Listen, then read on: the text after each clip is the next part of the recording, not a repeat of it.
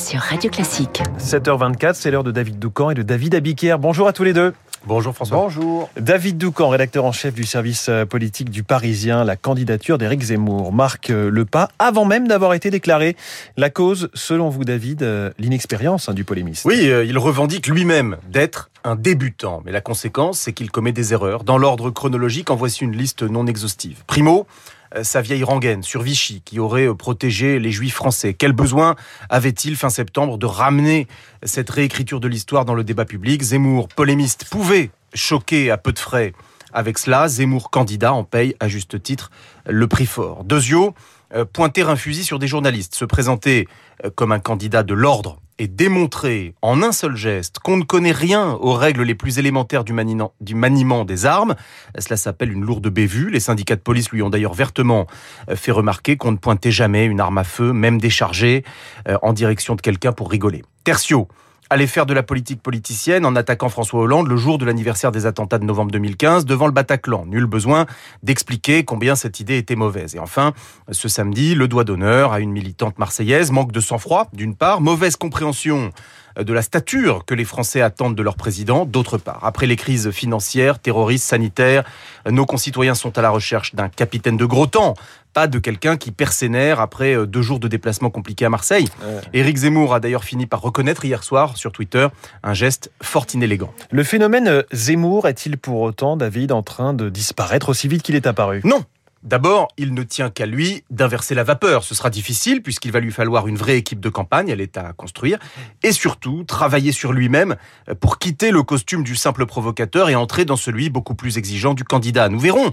s'il y parvient et notamment lors de son premier grand meeting au Zénith dimanche prochain. Ensuite, même si le candidat Zemmour devait échouer, cela ne signifie pas que le projet Zemmour ne peut pas réussir. J'explique. Son plan, c'est l'union des électorats de la droite et de l'extrême droite. Même si cette union n'advient pas avec lui, elle peut voir le jour avec quelqu'un d'autre. Zemmour peut devenir l'idiot utile du lepénisme. C'est comme si, nouveau diable, il plantait le dernier clou dans le cercueil de la diabolisation du Front National. Le Pen, qui a eu très peur en septembre, boit du petit lait aujourd'hui, parce qu'elle pense que Zemmour peut lui servir de marchepied.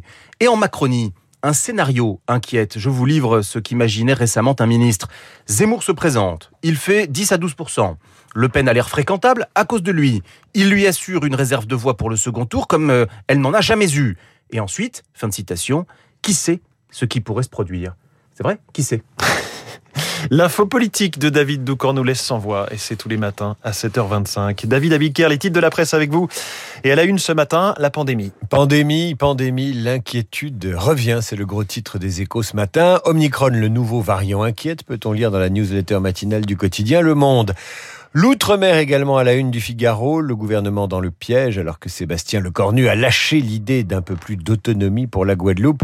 Anti la crise, multiple titre Libération sur le même sujet. Libération inspirée qui pour évoquer la sortie marseillaise d'Éric Zemmour choisit doigt dans ses bottes. Le Parisien choisit cette question. Lui, va-t-il faire pchit Peut-il être candidat se demande encore Rémi Godot dans l'opinion. Enfin Sud-Ouest, mais Joséphine Baker à la une, une légende au Panthéon. Merci David Abiker. Vous revenez tout à l'heure à 8h30 dans la matinale de Renaud Blanc. Bonjour Renaud. Bonjour François. Votre invité ce matin. L'infectiologue Anne-Claude Crémieux pour parler Covid et notamment de ce nouveau variant qui touche l'Europe et la France, même si officiellement aucun cas n'est encore avéré sur le territoire. Faut-il craindre le variant Omicron? Est-il plus dangereux que le variant Delta? La vaccination peut-elle enrayer sa progression? Est-ce que Noël est d'une certaine manière menacé? Troisième dose, gestion de crise, hôpitaux, gestes barrières, Anne-Claude Crémieux. Mon invité à 8h15 dans le studio de Radio Classique. Une demi-heure plus tard, vous retrouverez Luc Ferry pour commenter l'actualité, la présidentielle, le Covid, mais aussi Calais et la crise entre la France et l'Angleterre. Luc Ferry à 8h40, juste après la revue de presse de David Abiker. Dans une minute, le journal de 7h30, mais tout de suite la.